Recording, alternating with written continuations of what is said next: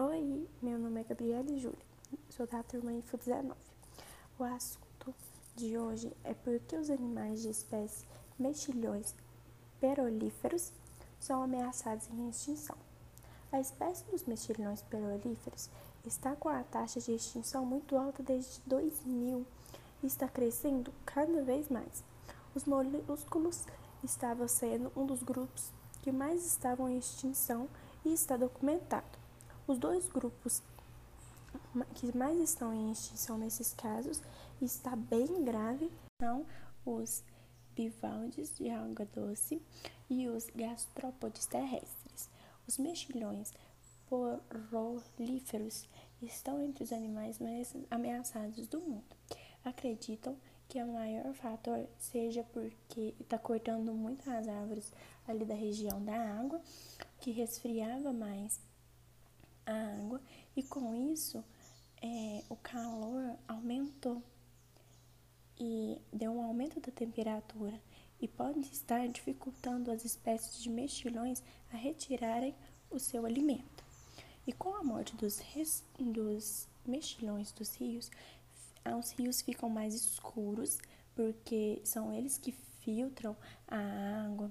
E de maneira geral, então, é, podemos dizer que as funções dos mexilhões porolíferos é filtrar a água e depende muito do seu ambiente que vive, porque dependendo se o ambiente estiver contaminado, eles vão morrer.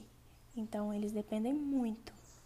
O que está ameaçando esses animais são as atividades feitas, tipo o, derramamento de petróleo, a escavação no fundo do mar, isso está prejudicando muito esses animais. Agora, a gente vai dizer um pouco também sobre os moluscos de água doce e terrestre.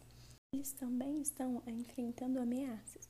Como sabemos, os moluscos são divididos em sete grupos, é, vivendo assim em ambientes terrestres em ambientes também aquáticos eles têm muitos problemas é, por causa da expansão humana. É, tipo assim, muitas pessoas ficam invadindo o ambiente dos moluscos terrestres. É, já os da água doce sofrem por vários outros problemas e também estão, entre eles estão os despejos de materiais tóxicos das águas, e para solucionar o problema, tem que fazer uma mudança desses animais. Com isso, tendo uma criação mais saudável, já que eles são muito importantes reguladores, pois os aquáticos participam da limpeza das águas dos rios e os terrestres são muito importantes para a alimentação dos outros seres vivos.